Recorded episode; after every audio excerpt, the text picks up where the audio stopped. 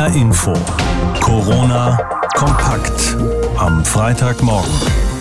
Heute wäre der letzte Schultag für den Osterferien. Einige würden schon die Koffer packen. Am Frankfurter Flughafen wäre an diesem Wochenende die Hölle los.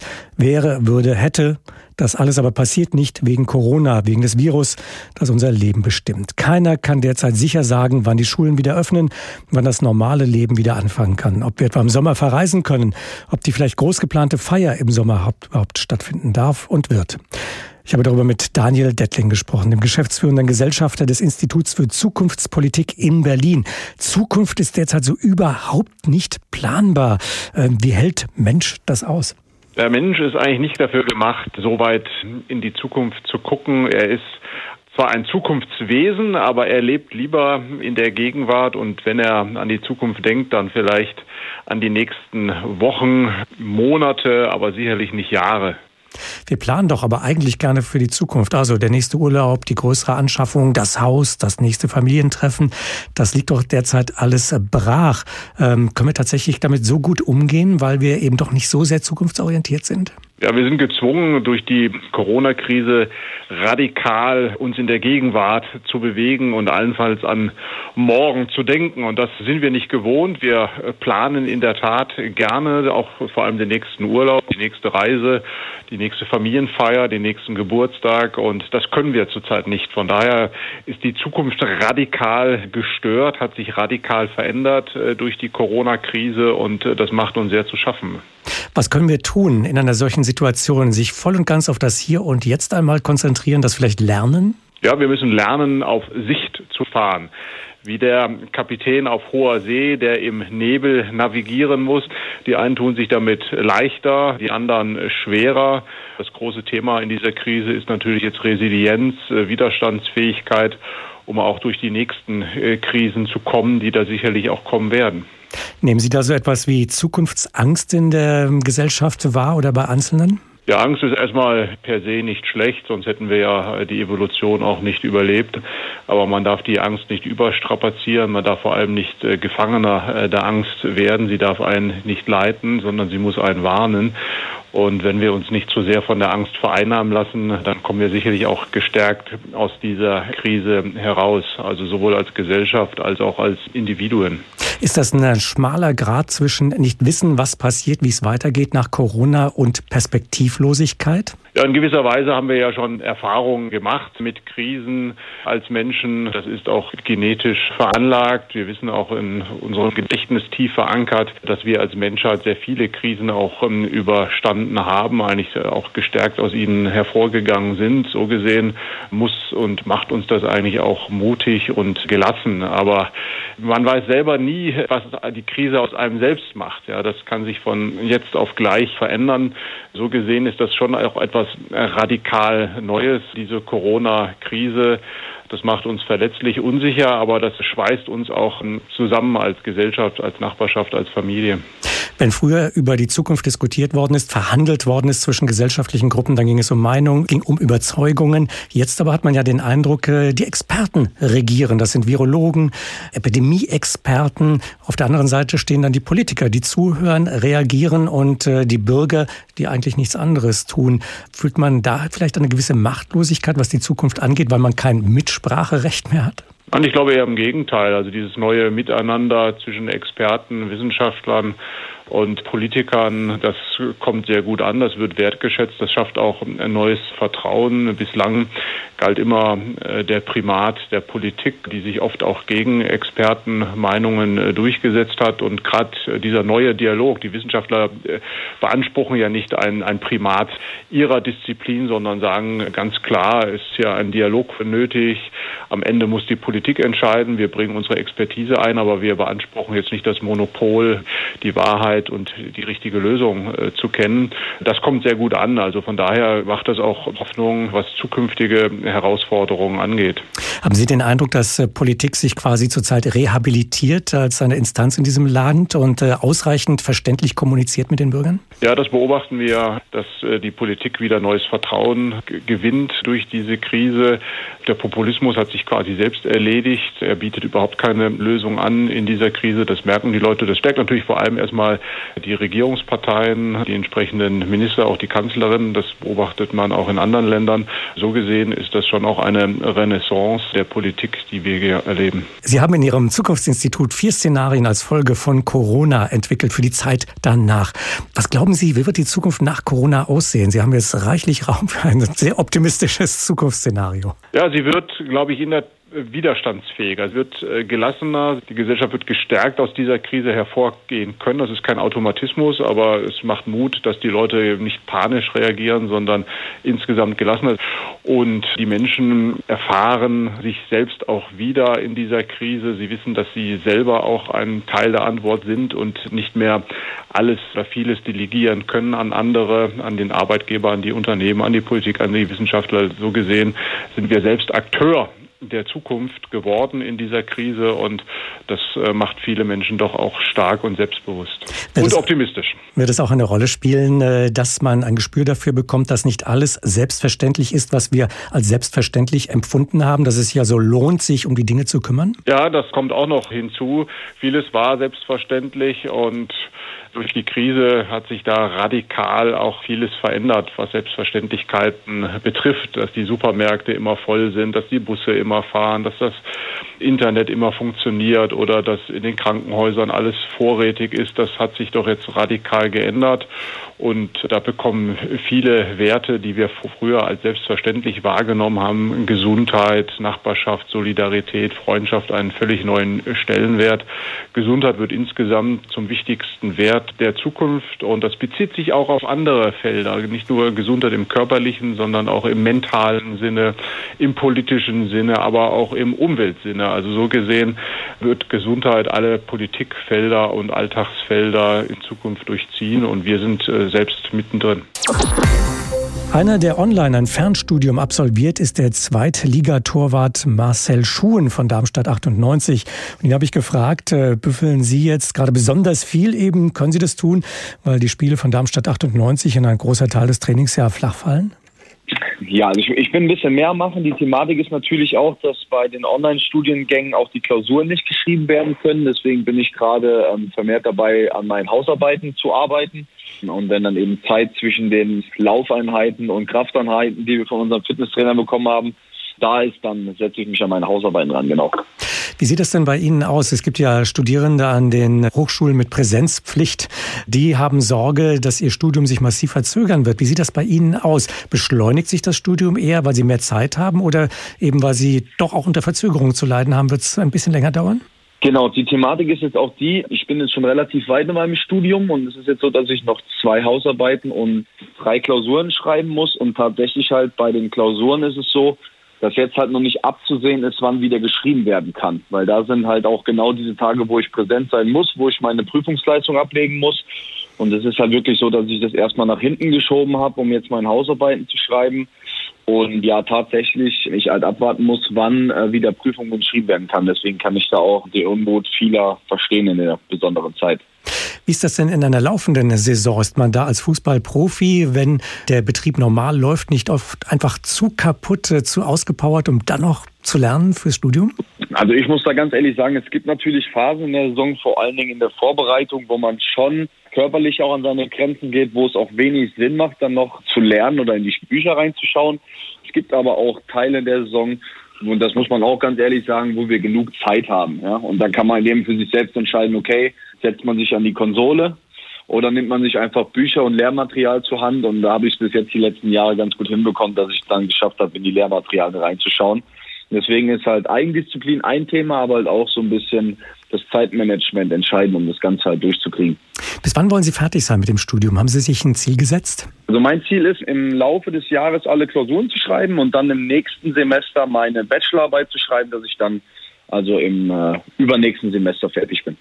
Wie sehen denn die weiteren Pläne aus? Macht man dann was mit dem Studium oder sagt man, nein, meine Sportlerkarriere, die hat jetzt Vorrang, das Studium und die Ergebnisse, die man daraus ziehen könnte, die müssen dann eben einfach mal warten? Äh, bei mir persönlich ist es so, dass ich, um das so ein bisschen zu erklären, mit äh, mittlerer Reife, äh, mit Qualifikation meine Schule abgeschlossen habe, habe dann eine Ausbildung zum Bankkaufmann gemacht, daraufhin eine Fortbildung bei der IHK zum Sportfachwirt wodurch ich dann BWL studieren kann, um das mal so ein bisschen zu erklären, wie bei mir da der berufliche Werdegang war. Mhm. Und es ist halt ganz klar, ich konnte mir dann nicht ähm, auswahlen und sagen, okay, ich werde nach der Karriere im Fußball weitermachen oder in der Wirtschaft direkt.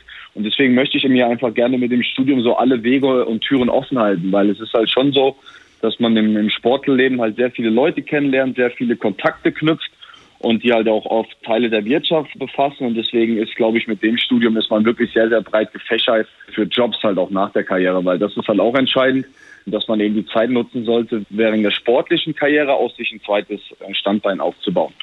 Wie geht's Ihnen mit dieser Zeit jetzt ohne Fußball, diese Corona-Ausnahmezeit? Profitieren Sie sehr davon, dass Sie Zeit haben fürs Studium oder fehlt da nicht was ganz Elementares in Ihrem Leben im Augenblick? Wie gehen Sie mit um? Also ich bin ganz ehrlich, es fehlt was komplett Elementares in meinem Leben. Das ist auch, glaube ich, bei jedem Fußballer auch so, weil Fußball und Sport ist halt meine Leidenschaft, das ist ganz klar. Und wenn ich was anderes sagen würde, dann würde ich auch flunkern. Aber es ist ja mittlerweile, wenn man, wenn man in den Fernsehen schaut und auf Sky irgendwelche Bundesliga-Klassiker sieht, wo, wo die Leute oder die Mannschaften vor Fans gespielt haben, ja, da merkt man halt einfach, wie gern man Fußball macht und ich vermisse es wirklich sehr. Ich glaube aber auch, dass man eben diese Zeit nutzen kann, um so ein bisschen wieder zurückzukommen, warum man eigentlich Fußball spielt und vielleicht auch die Leute, warum sie ins Stadion gehen. Und es geht im Endeffekt eben um das Gemeinschaftliche, um den Teamgedanken, aber auch für Fans, so dieses Zusammensein. Und ich glaube, das wird nach der Corona-Krise, glaube ich, noch viel, viel ausgeprägter sein wie vorher. Das lebensgefährliche Coronavirus ist längst eine weltweite Bedrohung geworden und die Pandemie verschärft auch die ohnehin schon dramatische Lage der Geflüchteten an der EU-Außengrenze. Mittlerweile sind erste Corona-Fälle in einem Camp auf dem Festland in Griechenland nahe Athen aufgetreten. Außerdem gibt es erste Fälle auch auf der griechischen Ägäisinsel Lesbos.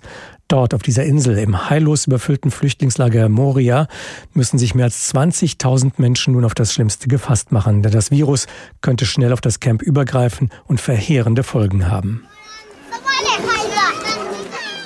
Als sogenannter EU-Hotspot sollte das ehemalige Militärgefängnis von Moria einmal 3000 Geflüchteten Platz bieten und das auch nur vorübergehend, bis ihre Asylanträge bearbeitet sind. Mittlerweile sitzen in Moria mehr als 20.000 Menschen fest, nun auch noch unter einer Ausgangssperre. Die schütze aber nicht vor Corona, sondern verschärfe nur die Panik im Camp, so Peter Kaser von Ärzte ohne Grenzen. Das Virus könne sich rasend schnell verbreiten. In some areas of the camp there's one toilet Mehrere hundert Menschen müssen sich eine Toilette teilen. Auf einen Wasserhahn kommen mehr als tausend Personen. Menschen stehen dafür Schlange. Es ist unmöglich, da eine Covid-19-Übertragung zu verhindern. Die Leute fragen, wo sollen wir denn Hände waschen? Und womit sollen wir uns waschen, wenn wir nicht mal Seife haben? Die hygienischen Bedingungen hier sind so desaströs, dass wir schon lange vor Krankheiten warnen, aber es hat keiner zugehört. But for years EU-Innenkommissarin Ilva Johansson weist die Kritik zurück und erklärt, man sei wegen der Lage auf Lesbos und den anderen Ägäisinseln im ständigen Kontakt mit den EU-Mitgliedstaaten und vor allem mit den griechischen Behörden. Außerdem werde mit viel Geld ein Emergency Response Action Plan auf den Weg gebracht, ein Notfallplan für Griechenland zwischen Migration und Corona. Bisher das einzige sichtbare Ergebnis vor Ort am Eingang des Camps Moria steht ein medizinischer Container, in dem infizierte Menschen isoliert und behandelt werden könnten.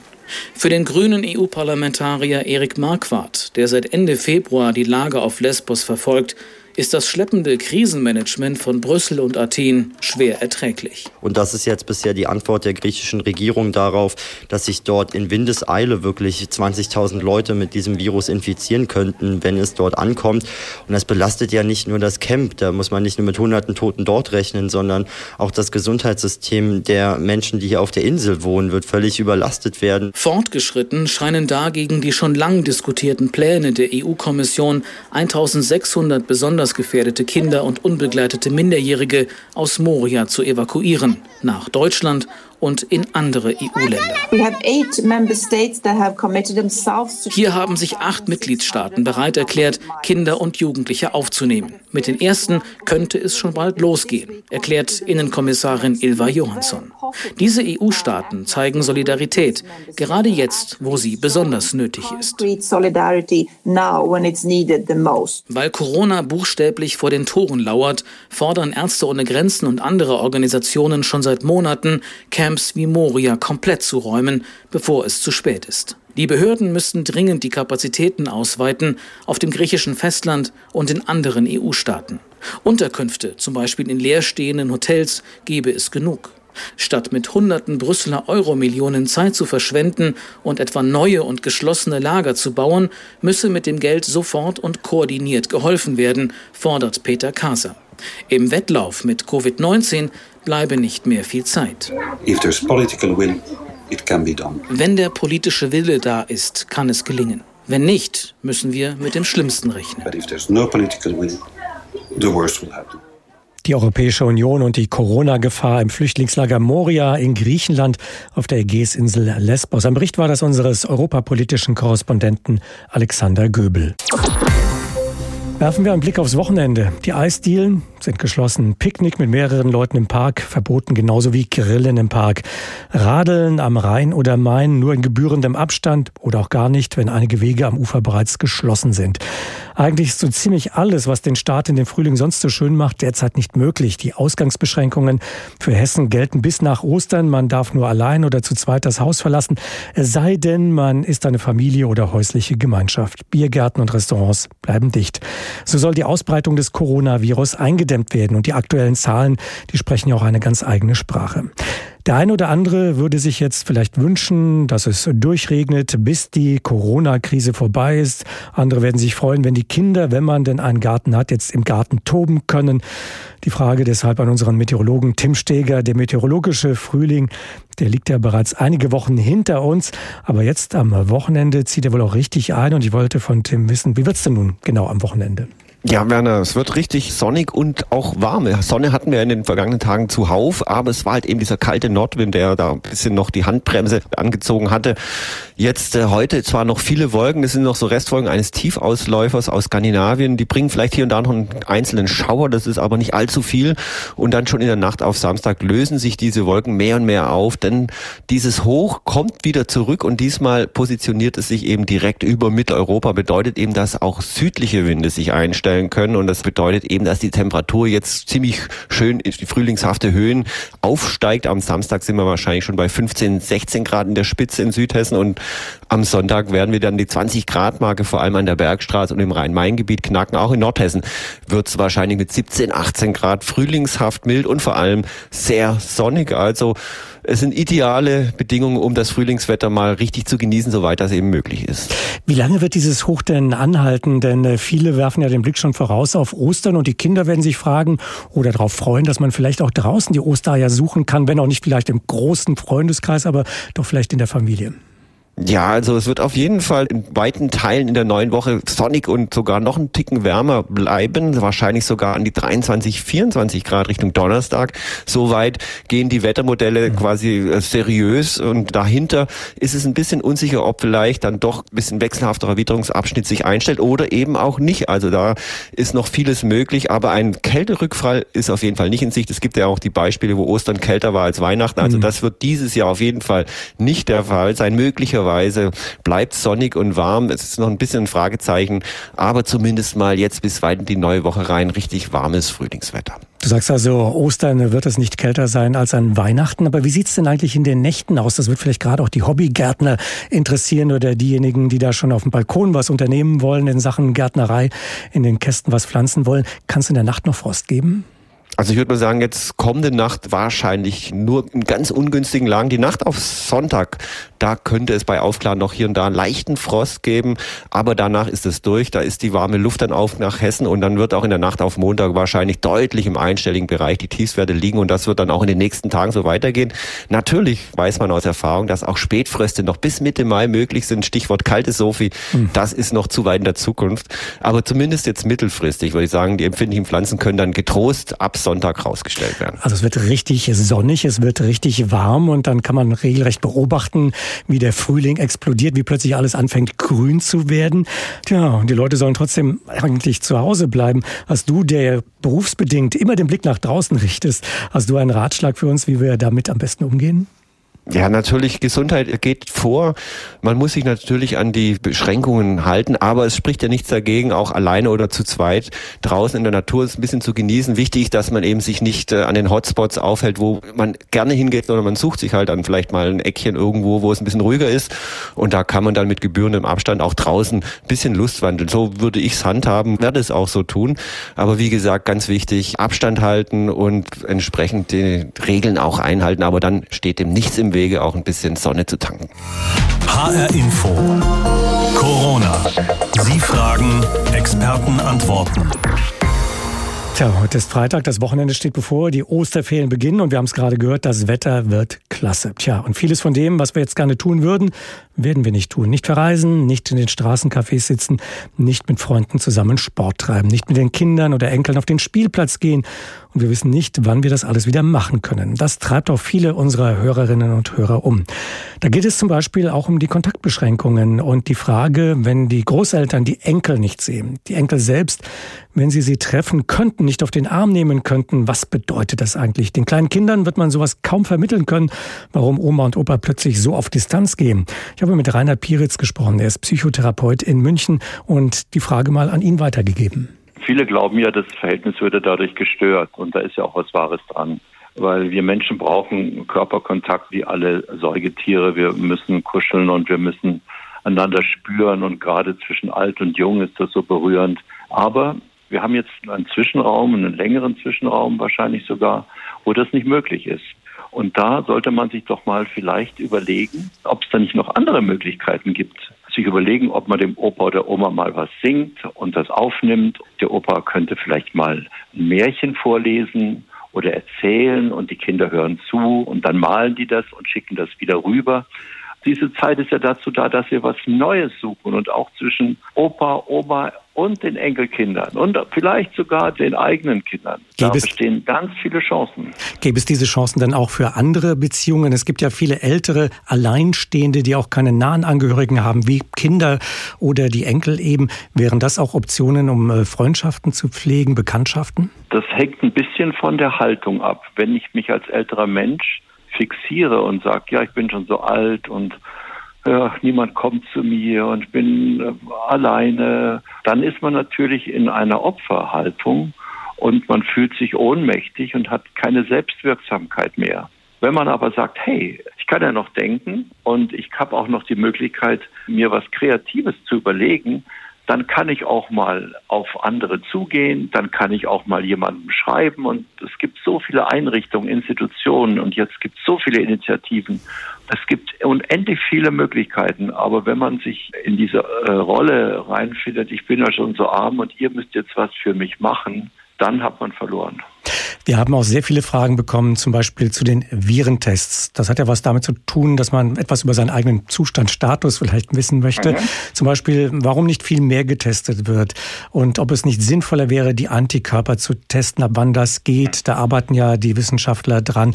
Was hören Sie aus solchen Fragen heraus? Ist das Furcht? Ist das Stress? Ist das bei einem oder anderen vielleicht sogar Verzweiflung? Ich finde, wir Menschen in unserer Zeit wir sind unglaublich scharf drauf, genaue Informationen zu haben, keine Widersprüche zu haben, alles durchzutesten, alles auszuprobieren und genau zu wissen, bin ich jetzt befallen vom Virus oder nicht oder habe ich einen Antikörper oder nicht und alles wird versucht, irgendeine Form zu bekommen, damit alles sicher wird.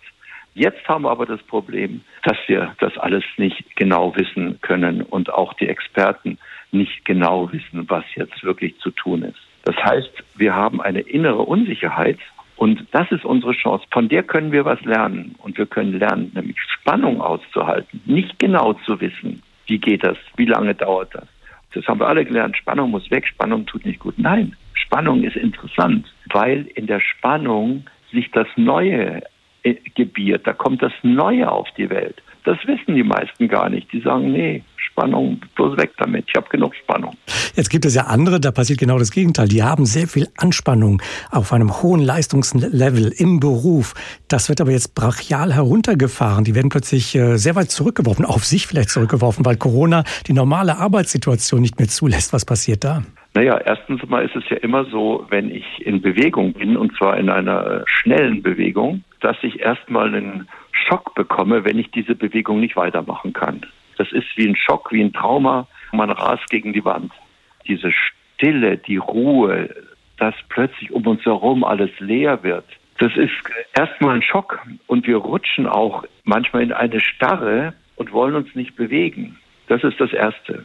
Und dann allmählich erholen wir uns daraus. Und das ist jetzt das Heilende, meiner Meinung nach, ja.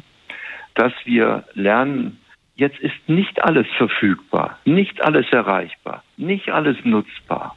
Es läuft nicht immer, wie ich es will. Es läuft irgendwie anders. Ich muss gucken, was ich dann, wie ich damit umgehe. Man muss jetzt gucken, wie man durch einen Engpass durchkommt. Und nur durch den Engpass geschieht Entwicklung, wie bei der Geburt. Es könnte ja auch sein, dass andere ein ganz anderes Problem wiederum haben. Eine dritte Variante eigentlich aus den Mails zum Thema Arbeit, nämlich lesen wir auch Stress und Überforderung, weil man eben jetzt nicht nur den Job vielleicht mit etwas weniger Anforderungen, sondern auch noch die Schule zu Hause abwickeln soll. Und alltägliche Dinge, die werden plötzlich zu einem Problem. Es wird alles sehr viel komplizierter im Alltag. Können Menschen in einer solchen Situation wieder mehr zu sich finden? Kann das überhaupt funktionieren? Ja, also ich habe kürzlich vor ein paar Stunden mit einem Vater, Familienvater telefoniert. Der hat gesagt, es bricht hier alles zusammen. Äh, die Kinder sind immer weniger zu bändigen.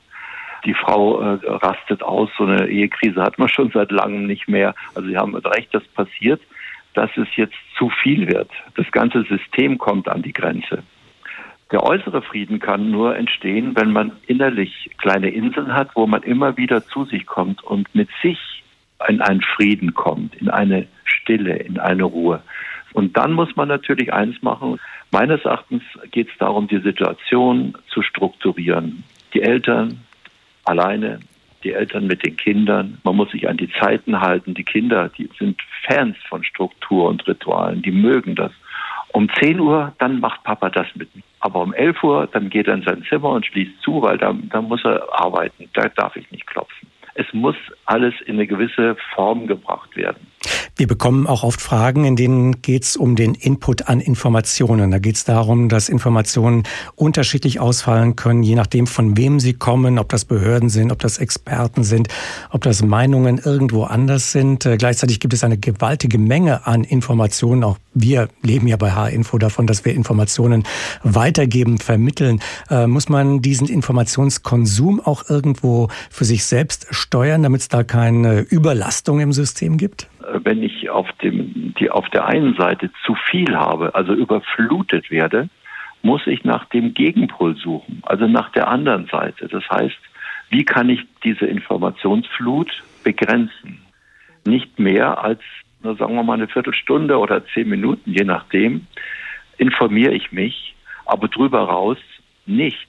Da mache ich was anderes, was nämlich was, was mir gut tut, was mich innerlich aufbaut, wo ich Freude habe, ich schreibe mal ein paar Zeilen in, in, in ein Buch rein. Mal sehen, später kann ich meinen Enkeln vorlesen, was das für eine Zeit war, diese, diese Corona-Zeit. Das glaubt ihr gar nicht, wie es da, was da los war hier in Deutschland. Berufsbedingt muss ich jetzt sagen, zehn Minuten sind ein bisschen zu wenig. Wir haben zurzeit einen Halbstunden-Rhythmus zwischen den Nachrichten. Ich würde eher diese Länge empfehlen. Aber das ist vielleicht auch äh, mehr so eine Binnensicht. Herr Piritz, ähm, es gibt auch immer wieder Äußerungen, die wir hören, dass die Krise auch die Gesellschaft weiterbringen könnte, dass sie helfen könnte. Was ist Ihr Eindruck? Wird Corona etwas Positives bringen, wenn wir eine bessere Gesellschaft haben später? Naja, wir sind noch im Lernprozess. Wir, wir haben gerade den anderen Pol des Stillstands und können aus dem, müssen erstmal was aus dem lernen. Wie gehe ich um, wenn es still und ruhig wird, wenn ich nicht alles machen und haben kann, was ich gerade will. Das ist ein Lernprozess und der ist meines Erachtens total spannend, was uns dieser Virus da liefert. Wenn wir diesen, diese Erfahrung hinter uns haben, dann können wir sagen, Mensch, so in der Mitte, da müssen wir was Neues bilden. Das wäre das menschliche Maß das mittlere Maß in der Arbeit, im Umgang mit uns selber, mit unseren Kindern. Also ich glaube, das mittlere Maß braucht die Wertschätzung. Das war Rainer Piritz, Psychotherapeut in München. Mit ihm habe ich gesprochen über viele Fragen, die Sie, die Hörerinnen und Hörer von HR Info, uns geschickt haben. HR Info. Corona. Sie fragen, Experten antworten. Stellen Sie uns Ihre Fragen auf hrinforadio.de. Deutschland lebt gerade in einer Ausnahmesituation, wie es sie die Bundesrepublik noch nicht erlebt hat. Kontaktbeschränkungen, keine Menschenansammlungen. Das Vereinsleben steht still, wie auch viele Betriebe. Eine Ausnahmesituation. Die einen hoffen, dass sie bald ein Ende hat, andere fürchten, dass es noch mehr Einschränkungen geben könnte, noch mehr Vorschriften. Diskutiert wird ja über eine neue, allerdings freiwillig zu installierende App, mit der man Bewegungen festhalten und Kontakte zu Corona-Infizierten ermitteln könnte, um so dann die Betroffenen zu warnen und Infektionswege besser einschätzen zu können. Zu anderen Zeiten hätte das womöglich einen Aufschrei der Empörung ausgelöst. Angesichts der Pandemie sind die Bundesbürger fast zur Hälfte einverstanden einverstanden mit einer solchen Handy-App. Das hat der aktuelle ARD Deutschland-Trend ergeben. Ich habe heute Morgen darüber mit Professor Thorsten Faas gesprochen. Er ist Politikwissenschaftler in Berlin. Überrascht Sie das in einem Land, diese Zustimmung, in einem Land, in dem früher eine Volkszählung die Menschen auf die Barrikaden getrieben hat? Ja, in langer Sicht hat sich tatsächlich die Einstellung, die Haltung der deutschen Bevölkerung gerade auch zu Fragen des Datenschutzes durchaus verändert. Man darf aber auch nicht ganz übersehen, wir haben hier ein gespaltenes Bild 50-50. Die Hälfte ist dafür, aber es gibt durchaus auch weite Teile der Bevölkerung, die das skeptisch sehen. Und ich wäre noch aus dem weiteren Grund ein bisschen skeptisch an der Stelle. Wir wissen ja noch vergleichsweise wenig, wie so eine App aussehen könnte. Ich würde daraus so eine grundsätzliche Bereitschaft rauslesen, jetzt in dieser außergewöhnlichen Situation auch neue technischen Möglichkeiten in Erwägung zu ziehen. Aber ich wäre ein bisschen vorsichtig, dass den Deutschen auch in diesen Tagen jedweder Datenschutz völlig egal geworden ist. Wir haben ja jetzt gerade ein neues Infektionsschutzgesetz. Der Staat erlässt eine Menge neue Vorschriften. Nun hat der Staat ja immer traditionell wenig Neigung, neue Kompetenzen dann auch mal wieder abzugeben. Und immerhin 42 Prozent der befragten Bundesbürger machen sich Sorgen, dass hier Freiheitsrechte der Bürger auf Dauer verloren gehen könnten. Ist das eine berechtigte Sorge? Ja, das ist zumindest eine sehr nachvollziehbare Debatte. Eigentlich haben wir ja gerade Zeiten, in denen relativ wenig kontrovers diskutiert wird. Das spiegeln ja auch die Werte des Deutschlandtrends durchaus wieder, diese extrem hohe Zustimmung zur Regierung, zu den Maßnahmen. Aber gerade dieser Punkt, wie geht es eigentlich nach der Krise weiter? Der ist ja doch eigentlich der einzige, der wirklich kontroverser diskutiert wird. Und der wird ja auch in der internationalen Debatte, wenn Sie an die Entwicklung in Ungarn denken, sehr kritisch gesehen, was Viktor Orban dort auf den Weg bringt. Also ich glaube, das wird so ein Punkt sein, wo auch Regierung und Opposition sich ein wenig behakeln werden, wie schnell muss man eigentlich Dinge zurücknehmen. Und klar ist natürlich auch etwa diese Ausgangssperren, Kontaktsperren, die werden sich nicht verstetigen. Das heißt, wir werden ganz natürlich so eine Debatte bekommen, was kann man eigentlich wann zurücknehmen. Insofern scheint mir diese Sorge hier so ein wenig unberechtigt, dass der Staat sich hier auf Dauer Rechte sichert, die ihm dann nie mehr genommen werden können. Kürzlich hatte der parlamentarische Geschäftsführer der FDP im Bundestag die Erwartung ausgesprochen, dass es eine Revolution der Mittelschicht des Mittelstandes geben werde, wenn die Corona-Ausnahmesituation noch sehr lange andauern wird. Nur da gibt der ARD Deutschland Trend, dass mehr als 90 Prozent der Befragten beispielsweise einverstanden sind mit den Ausgangsbeschränkungen. 90 Prozent Zustimmung. Fällt die Revolution aus? Ja, zumindest ist sie doch erstmal verschoben, sehr eindeutig. Ich glaube, die Sorge von Marco Buschmann, dem FDP-Politiker hier, war ja auch, dass es einfach ökonomisch auf Dauer nicht zu stemmen sein wird und dass der Mittelstand dadurch so unter Druck gerät, dass quasi die Revolution alternativlos ist. Und gerade da zeichnet der Deutschlandtrend auch ein sehr spannendes Bild, weil es schon eine weit verbreitete Sorge um die wirtschaftliche Zukunft von Deutschland insgesamt gibt. Es scheint aber immer noch nicht bei den einzelnen Menschen, bei ihrem individuellen Schicksal angekommen zu sein. Da ist nämlich die Sorge um das eigene Schicksal doch noch sehr gering ausgeprägt, könnte man sagen. Und insofern glaube ich, die Revolution, sie steht uns zumindest nicht unmittelbar bevor. Wieso aus Ihrer Sicht profitiert die SPD derzeit nicht in der Umfrage, obwohl sie ja doch zwei zentrale Minister stellt in dieser Corona-Krise?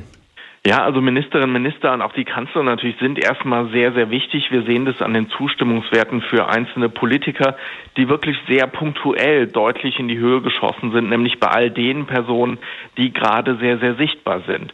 Das ist bei der SPD auch Olaf Scholz, dessen Zustimmungswerte klar nach oben geschossen sind. Aber die SPD hat natürlich eine sehr, nennen wir es, differenzierte Aufstellung im Moment. Scholz in der Regierung, Esken, Walter Borjans in der Partei als Parteivorsitzende Und die beiden, die sind in der jetzigen Situation, wie viele andere Parteien und Politikerinnen und Politiker auch, nicht sehr sichtbar. Und dadurch konzentriert sich der Bonus dann letztlich doch sehr stark bei der CDU, bei der Kanzlerin und gerade weil es eben auch die Kanzlerin ist, die so stark profitiert, ist es für die Union natürlich auch so ein wenig, naja, ein zwiespältiges Bild, denn von den potenziellen Nachfolgern von Angela Merkel, da profitiert aktuell eigentlich niemand.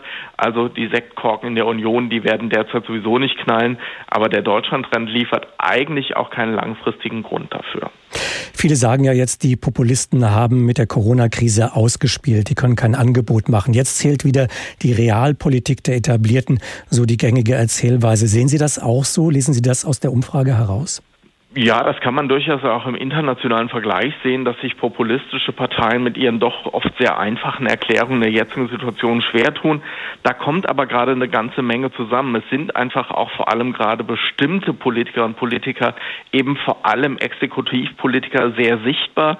Wir haben sehr, sehr wenig Kontroverse aktuell, weil eigentlich die Maßnahmen doch sehr breite Unterstützung finden. Und das alles macht es eben für Parteien, und dazu zählen zuvor, dass auch populistische Parteien sehr, sehr schwer gerade gut dazustehen. Also insofern für Populisten in der Tat gerade ein sehr, sehr schweres Umfeld. Abschließende Frage. Erleben staatliche Institutionen als, als solche nach vielen Jahren, in der die Privatisierung der Markt auch hoch im Kurs stand, eine Renaissance?